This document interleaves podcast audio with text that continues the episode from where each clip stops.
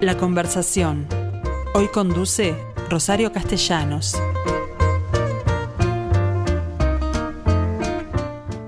¿Cómo les va? Primero los saludo a todos.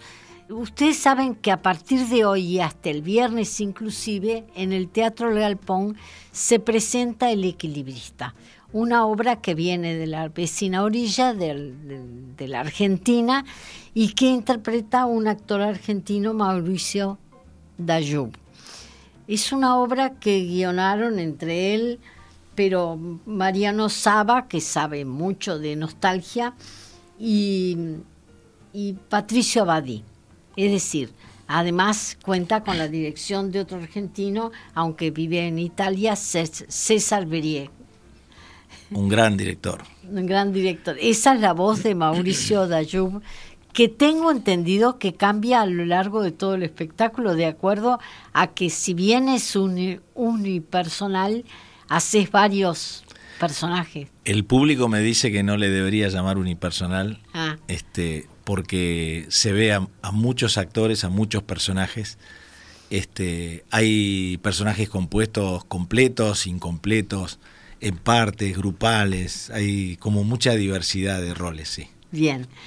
Este, yo te confieso que hasta que leí la crónica de La Nación o del diario El Clarín, que las clasificaron respectivamente como muy, buena y excelente, en algunos casos habla de una en La Nación una caja de sorpresas, en Clarín una caja de sorpresas, y bueno, y además hablan de tu actuación que arrasó con los premios en Buenos Aires y Mar del Plata, cosa que no se da. Sí, me, dieron el máximo galardón teatral que hay en Buenos Aires, que es el, el Ace de Oro. A la actuación y a la obra. Y a la obra, sí. Y en Mar del Plata igual, este, el, el máximo que es el oro. Y los premios Conex me distinguieron como el mejor unipersonal de la década, lo cual es muchísimo para mí. Pero en 10 años el teatro argentino ha progresado mucho pero bueno. y ha tenido mucha, muchos espectáculos para elegir, ¿no? Pero creo que hay algo que va más allá de lo que yo hago y es lo que produce el espectáculo. Creo que hay De eso quiero hablar. Porque tú desde en algún momento decís que haces al fin teatro como te gusta hacer teatro. Sí. Más allá de que la gente de, pronto te vincula más con la comicidad, eh, con Toc Toc, por ejemplo, que acabas de hacer, con más de 2.700 funciones, es decir, cómo un actor pasa de esa, de esa vinculación con su público a hacer teatro de verdad. Bueno, un poco porque yo venía ya haciendo propuestas donde actuaba, escribía y producía.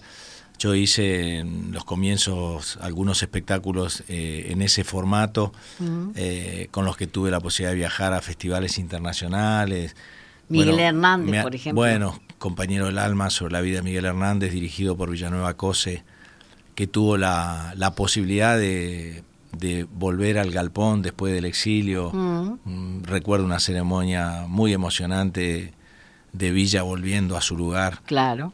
Este, después hice eh, un espectáculo que se llamó A lo Loco, este, que participó del Festival Greg de Barcelona, eh, hice La Mater, eh, donde estuve también en festivales internacionales, en Washington, en Caracas, se hizo la película, ganó 17 premios, este, tuvo dos versiones del libro, con música del gran Jaime Ross, que me acompañó en los comienzos. Este, pero el equilibrista Hablemos del equilibrista. Por ejemplo, ¿qué categoría, en qué categoría de espectáculo lo pones tú? Mira, es un espectáculo muy atípico porque es muy divertido y al mismo tiempo es fuertemente conmocionante. Es un espectáculo que según el espectador te va llevando al precipicio todo el tiempo, este, del que se llega al borde y se vuelve, se llega al borde y se vuelve hasta que en un momento dado eh, el espectador cae y, cae a un sitio que era el que yo deseaba cuando ensayaba la obra, y era no, no emocionar por lo que significó para mí la historia de mi familia o descubrir un secreto en la historia de mi familia, después de más de 50 años de, ocultarlo, sino que cada espectador caiga en la emoción de su propia familia, de a, qué familia pertenece, qué lugar ocupa y quién es uno en la vida. ¿no? Es un espectáculo que yo hice para resignificar mi vida y lo que he logrado, y esto me, me da una gran satisfacción, es que el espectador resignifique la suya después de ver el espectáculo. Porque además tus principios no fueron fáciles. no. Generalmente protagónicos, salvo los que mencionás, no te tocaron.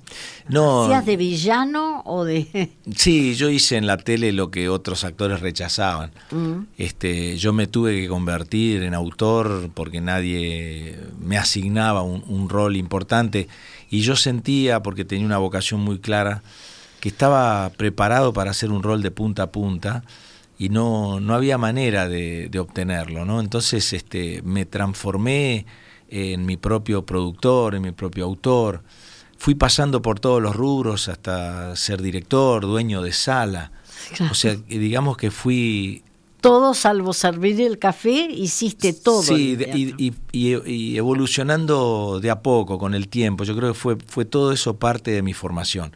Llevo casi 40 años haciendo teatro este, y todo se fue dando paulatinamente y por necesidad, ¿no? No, nunca tuve ese objetivo, sino que se fue dando por necesidad de cada una de las propuestas que encaré. Bueno, pero hablaste de, de, que en realidad a ti te interesaba hacer teatro de verdad y no te veían de pronto como el actor que ahora ha arrasado con los premios, por ejemplo. Y es, es, tan hermoso porque siento que cuando llega ese momento en el que todos se ponen de acuerdo para elegirte, eh, te eligen por los mismos valores que antes te rechazaban. ¿no? Yo era, claro. era el, tenía la misma pasión, la misma vocación cuando empecé y tuve la suerte de no, de no desestimarme, de no abandonar, de no claudicar y de seguir formándome sin tener el interés eh, de acertar o de, o de lograr el éxito, sino de, de formarme hasta convencerlos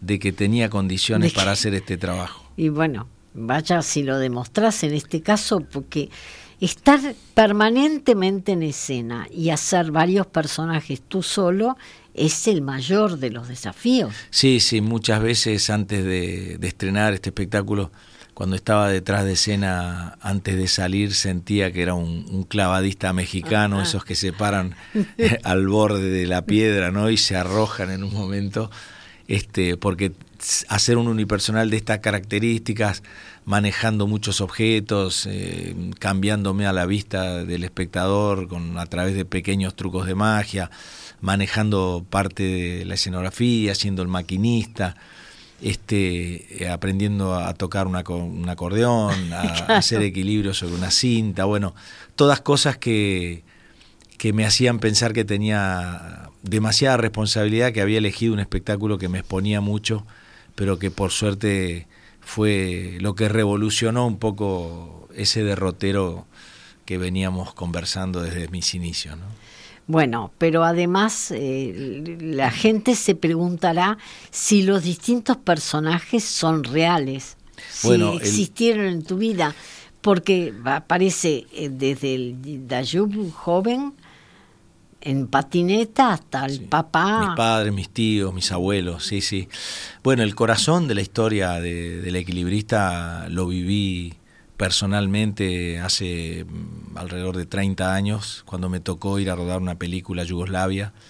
Este, por esas cosas de la vida llovía y yo tenía que filmar exteriores, entonces me dieron dos días libres y pude ir al, al lugar donde había nacido mi madre y mi abuela este, o sea que es, ese segmento de, del espectáculo es absolutamente tal cual lo viví. A partir de ahí fuimos encontrando con los autores los otros personajes, mi padre, eh, yo mismo cuando era adolescente, mi tío, mi tío Kiko, mi tío Chichito. Hay partes de cada uno de ellos ensambladas en el espectáculo y muchas vivencias personales que van uniendo una historia con la otra, que son cosas absolutamente reales, cosas que me pasaron y que me emociona muchísimo hoy compartir con la gente y que la gente se identifique con eso, ¿no? Bien, esa es la reacción del público en Buenos Aires. Es decir, ¿qué esperas del público montevideano? Yo creo que la exigencia del público montevideano va, que es grande. va a poder percibir esta forma de hacer teatro que considera todos los rubros del escenario. Yo hice este espectáculo para celebrar mi vocación, mm, imaginando esos actores que a mí me llevaron a ser actor que tenían que ver con, con esa, esa generación como la de Buster Keaton, la de Chaplin, que eran capaces de hacer todos los rubros Mm. este, y hacerlos con maestría. El espectáculo intento, y esto es lo que tratamos de, de trabajar con César Brí, que es un- uno de los grandes referentes del Teatro Universal, él fue 10 años asistente de Eugenio Barba en el Odín Teatre de Dinamarca, o sea, es alguien que estudió objetología, este, que, con el que pudimos armar una alianza muy beneficiosa para el espectáculo. Yo creo que todo eso está puesto y, y creo que es lo que la percepción del espectador uruguayo, este, que es muy refinada y con mucha experiencia, va a poder advertir tal vez mucho más. En Buenos Aires ha sido una sorpresa porque yo venía sintiendo que el teatro en Buenos Aires se había ido adulterando, que se había Mm. ido perdiendo esta cosa de que el actor eh, realmente para subirse al escenario tenga que tener con qué, ¿no? Este, Bueno, el éxito lo definían los carilindos, por ejemplo. Sí, bueno, en los últimos años cualquier cosa que se pueda viralizar sube arriba del escenario y la gente Claro. entiende que fue al teatro. Mm. Y yo decía, yo quiero disipar esta confusión. Lo mismo de que la, la sensación colectiva que hay de que ir al teatro a ver un unipersonal es ir a escuchar a alguien hablar. No es así. No. Yo quería sacarle de la cabeza al público que un unipersonal este, eh, eh, se trata de eso. Por eso tuve que redefinir lo que es para mí el teatro. ¿no? Yo que no es un stand-up. no, no, para nada. Yo decía, si, si no lo, si lo digo desde arriba del escenario, no es el teatro que yo quiero. Si lo muestro, tampoco. Eh, si lo cuento, tampoco. Es si se lo hago imaginar al espectador. De eso va el equilibrista, ¿no? de, de que lo que transcurre arriba del escenario pueda producir en la imaginación del espectador una nueva imagen más personal, más propia, y que esa sea la imagen que lo hace reír o lo hace emocionar. Eh, ¿Qué te ha pasado en, esa materia cuando la gente sale? Porque tengo entendido, por ejemplo, que te jugaste una carta importantísimo, la de devolver el dinero a quienes no se no se emocionaran o no Sí. les gustara el espectáculo. Sí, esa fue una idea que me sugirió Carlos Rottenberg, eh, uno de Mm. los empresarios teatrales más grandes que tiene la Argentina. Eh, cuando estrené El Amateur, él me dijo, yo iba a hacer mi primera temporada en Mar del Plata, yo recién empezaba, no me conocía mucho el público, y me dijo, vos te vas a ganar todos los premios con tu espectáculo, tu espectáculo es un espectáculo con garantía. Este, ¿Por qué para promocionarlo no, no eh, hablas con un escribano, que el público, si no le gusta, vaya a un escribano y argumente por qué no le gustó? Y a mí la verdad es que me pareció muy jactancioso presentarme así en sociedad, ¿no? Diciendo yo Mm. hago teatro con garantía, lo que yo hago no puede no gustarle a alguien. Era, era como No. excesivo, era, Y si era- no le gusta, eh, no. eh, podría, no, pero además mm, tranquilamente lo que hacemos siempre tiene, tiene opinión de todo tipo, ¿no? Tiene que ser así, heterogénea. Claro. Pero cuando hice mis primeros 10 ensayos privados con el equilibrista, invitando 8 o 10 personas para compartir la primera impresión, yo sentí que lo que se producía era único. La gente no se iba de la sala, me hablaban de un espectáculo necesario, me abrazaban, hablaban de mi nobleza, todas cosas que me superaban. Entonces tuve la sensación de que había logrado armar un espectáculo que podía llegar a justificar esta propuesta de Carlos Rottenberg. Y me animé a hacer un spot de radio donde decía que era teatro con garantía, porque si de verdad no te llegaba a gustar, yo te esperaba en el hall y te devolvía el dinero de las entradas. ¿Y Así que tuve que empezar a salir al hall con la encargada de boletería y un Mm. banner y recibir a la gente, y esperar a la gente. Me empecé a escuchar cosas extraordinarias del espectáculo y por supuesto nadie me pedía la devolución. Tú en algún momento decías que en caso de pedírtela era para volver a verla. Bueno, eso me, eso me dijeron algunos espectadores. Me dice, nosotros sí te vamos a pedir la devolución, pero este, queremos que abran la boletería, pues la boletería cuando termina Claro, el espectáculo ya está, está cerrada, cerrada. para poder comprar con la devolución otras dos entradas para volver a sentir lo que sentimos. Claro. O sea, un elogio hermoso. Me imagino que te debe haber llegado profundamente. Sí, sí, sí, Pero además, en este caso, tú estás a cargo de la producción sí. y creo, creo que tiene muchísimo que ver con la calidad del espectáculo, ¿no? Lo- Los Bueno, es una, es una forma de, de trabajar. Yo la verdad es que nunca, nunca hice una planilla Excel para ensayar un espectáculo. Nunca vi cuánto hay que gastar para, para recuperar. Yo siempre, mi estrategia fue perder para ganar. Eh, no siempre me ocurrió, pero siempre los espectáculos tuvieron todo lo que necesitaron. Eh, a veces mi- los que me rodean me dicen, no, pero no puede ser, ¿cómo vas a hacer eso? Es demasiado. Claro. Este, hay- incluso el trabajo, ¿no? El trabajo para hacer un espectáculo empieza muchos años antes. Este, yo trabajo, siempre digo que trabajo los lunes cuando descansan las otras compañías. Este, Bueno, eh, eh, acá ponerlo de martes a viernes es, es una Sí, audacia. es mucho, sí, es mucho. Este, el, ya con lo que hay anticipado, el, el público me ha demostrado que ha estado bien pensado. Este, pero estoy seguro que lo que tiene el espectáculo eh, va a estar a la altura del espectador y eso me da mucha tranquilidad, disfruto mucho haciéndolo. Estoy muy tranquilo de que el producto que, que voy a compartir con la gente está a la altura de los espectadores que voy a tener. Pero tan en la, la altura que tuviste que prepararte especialmente, por ejemplo, para tocar el acordeón. Sí. Porque uno de los abuelos es, es Sí, aparece se, paseaba por, por la escollera del puerto en Italia, donde había nacido, este, tocando el acordeón. y, Y y tuve que cristalizar esa. eh, Cuando llega esa escena, este, no podía no hacerlo. Yo me había comprado un acordeón una vez cuando vivía en un cuartito con otros dos amigos, había conseguido un trabajo por tres semanas este, atendiendo un stand de la provincia de Entre Ríos donde yo nací y todo el dinero que me pagaron lo gasté comprándome un acordeón que había visto en la misma feria donde trabajaba Mm. y cuando llegué a casa me acuerdo que mis compañeros que me esperaban para ir al supermercado a comprar comida no Casi podían creer que lo que teníamos para comer era el acordeón y encima me decían no la sabes tocar cómo vas a te vas a pero esto en algún espectáculo yo lo voy, voy a, a poner meter. decía ¿Cuántos años después eh, concretaste esa idea? casi 40 yo tenía 24 años cuando lo Por hice eso. y apre- la aprendí a tocar este, una, una partecita para un espectáculo que hice que se llamó A lo Loco, que dirigió un gran maestro que se llamó Francisco Javier, y, y la volví a tocar 25 años después, este, recién Exacto. en El Equilibrista, y ahí sí aprendí a tocar.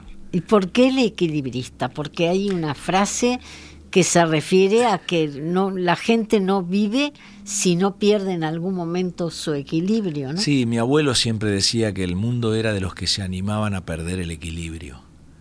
Y a mí esa frase en un momento de mi vida, cuando yo estaba estudiando una carrera que no me gustaba para complacer a mis padres, yo iba entre los 18 y los 20 años, me di cuenta que tenía que poner en práctica esa frase de mi abuelo, perder el equilibrio y seguir a mi corazón, dejar los condicionamientos sociales y arriesgarme a hacer lo que yo sentía, lo que ¿Y yo cuál quería. era esa carrera? Ser actor. Yo estudiaba ciencias económicas. No.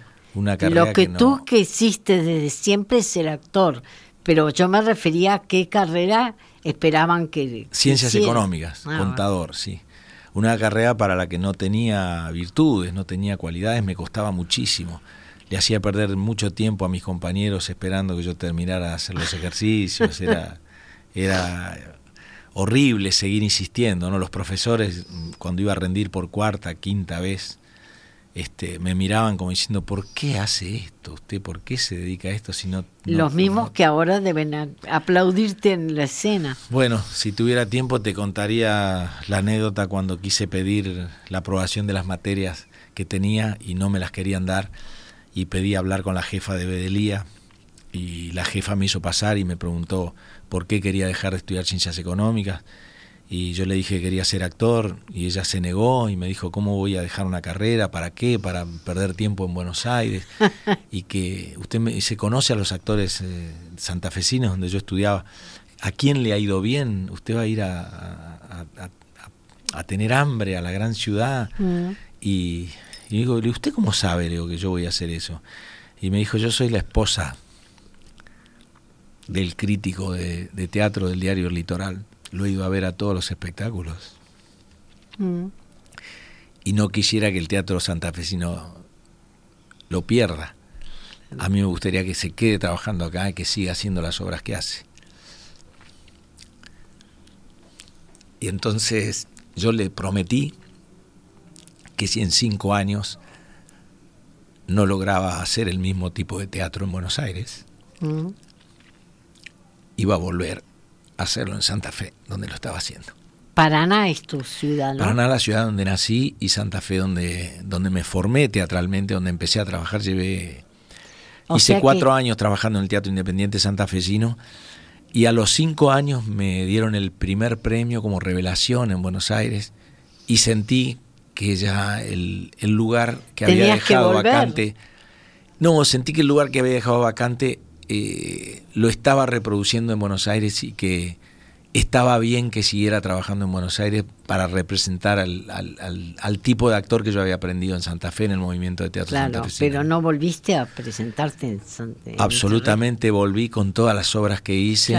Este, volví y, estaba eh, en cada vuelta este crítico, Jorge Reynoso Aldao, al que una vez le quise decir unas palabras y me tomó la emoción como recién y no pude hacerlo y le pedí disculpas y él me dijo que había estado muy mal y me, me dio la última enseñanza antes de, de, irse de este mundo. Me dijo que el actor siempre debía tener la mente fría y el corazón caliente, que no, mm. no debía pasar a la mente lo que pasaba en el corazón.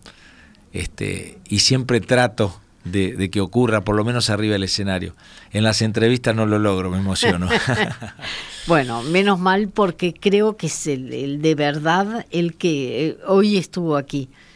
Yo te voy a ir a ver el jueves, así que mi opinión no es válida al lado de todas las que debes haber tenido, pero si me gusta, te prometo que te lo digo. Todas importan. Y si no te gusta, yo te, te conmino a que me lo digas, así te devuelvo la invitación.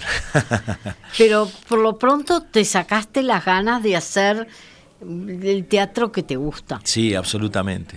Más allá de que tuviste que escribirlo para ti. Sí, logré algo que creo que, que sí es un logro personal y es representarme tanto arriba del escenario como en la vida. ¿no? Yo siento que he logrado ser como, como yo admiraba cuando empecé en esta profesión eh, a los pintores, a los músicos, ¿no? que no importaba en qué lugar tocaban o cuánto valían sus obras, este, no por eso dejaban de, ser lo que eran. ¿no?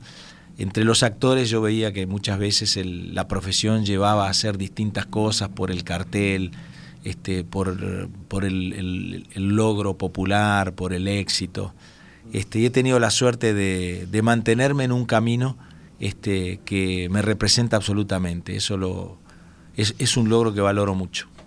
Bien, eh, habla, de, tu actuación como una actuación magistral, pero creo que la puesta en escena es bellísima. Sí, sí, sí, Muy es un, importante, un gran trabajo este, bueno, Graciela Galán es mi escenógrafa de todos mis espectáculos hace muchísimos años. Alguien la luz. Trabaja mucho en, Francia y en, Argentina. La dirección, como comentábamos, de César Brí, mm. este, que es extraordinaria. La iluminación, que ha sido un trabajo sistemático. No hemos dejado de, mejorar la iluminación desde el día del estreno. Porque además tiene mucho que ver con el, el espíritu de cada uno de los personajes. Exactamente, sí, va, va compartiendo eh, la acción, ¿no? Sí, sí, y, las emociones. Este es un espectáculo que respeta todos los rubros del teatro. Viajo con más gente que de lo que viaja una compañía de, de 8 o 10 actores. ¿Cuántas este, funciones llevas en Buenos Aires? Estoy cumpliendo las 600. ¿En Montevideo nada más que cuatro? Cuatro, martes, miércoles, jueves y viernes, sí. En el galpón. Así es. Pero no ha sido la única vez que sacaste esta obra fuera de, de tus fronteras. No, no, vengo de presentarla en Madrid, en Israel. Eh, ¿Y siempre el efecto es el mismo? Sí, sí, sí. Es, es muy potente lo que pasa. En, en Israel este, hice charlas posteriores con el público y pude comprobar que el universo del equilibrista es un universo profundamente humano y que ocurre en todas partes. ¿Haces equilibrio en algún momento? Bueno, eh, a veces no está, no está bueno eh, anticiparle al público, pero sí cristalizo esa frase de mi abuelo, que el mundo es de los que se animan a perder el equilibrio. Hay un momento en el que creo que el espectador agradece este, que esa prueba se, se, compruebe arriba del escenario. Más allá de que no, no perdés el equilibrio. Muchas veces me dicen el público, cuando llegó el momento ese, yo dije, no, no se va a subir. me dicen. yo espero que no te caigas el día jueves porque voy a verte y no me gustaría. ¿no? me gustaría verte. No, no, eh, no, espero que no ocurra. Pero bueno, el teatro es un vivo escénico es cierto, es cierto eso de que cada noche al cabo de 600 funciones podés pensar que pasa algo diferente. Absolutamente, sí, sí, sí. Más con un espectáculo que me lleva tanto a mi propia vida, ¿no? Casi siempre el espectáculo me sorprende en algún momento y veo en, en, en alguna parte algo que me lleva a, la emoción real, ¿no? A lo que me pasó, al ser historias de mi propia vida. Eh, eso lo hace que muy la cabeza fría. Sí, sí, tengo que acordarme de lo que me decía Reynoso Aldao todo el tiempo. Tengo que, que jugar en esa línea porque, bueno, estoy de algún modo abriendo mi corazón con una historia personal que cambió mi vida, que revolucionó a mi familia, que modificó en parte y, comprobé que no solo a mí, sino a mucha gente. Mm. A mucha gente que le han pasado cosas similares. En, en, algún momento, salvo los lunes, trabajabas todos los días. Sí, eh, fue una, una propuesta que yo estaba en cartel de miércoles a domingo y el éxito del espectáculo me llevó a hacer los lunes y martes. Este, después me fui a hacer la temporada de, de, Mar del Plata a una sala que me quedaba grande, tenía 350, yo la hacía en la mía de 200 y me quedó chica porque hice ocho funciones semanales con tres dobles y los martes, que era el día libre, viajaba a Buenos Aires y la hacía en el Nacional en una sala de mil localidades, donde estoy actualmente trabajando. ¿La, la, llenaste también? Sí, absolutamente. Fui a festejar. Porque la gente en Buenos Aires sale más que acá. Bueno, ahora el teatro está en, volumen prepandémico, o sea, la cantidad de espectadores que estamos teniendo ya iguala la cantidad de público que teníamos antes de la pandemia pensando que en Buenos Aires hay más de 360 espectáculos en el año, ¿no? O sea, sí, pero hay mucha gente también. Es una capital enorme para... Enorme.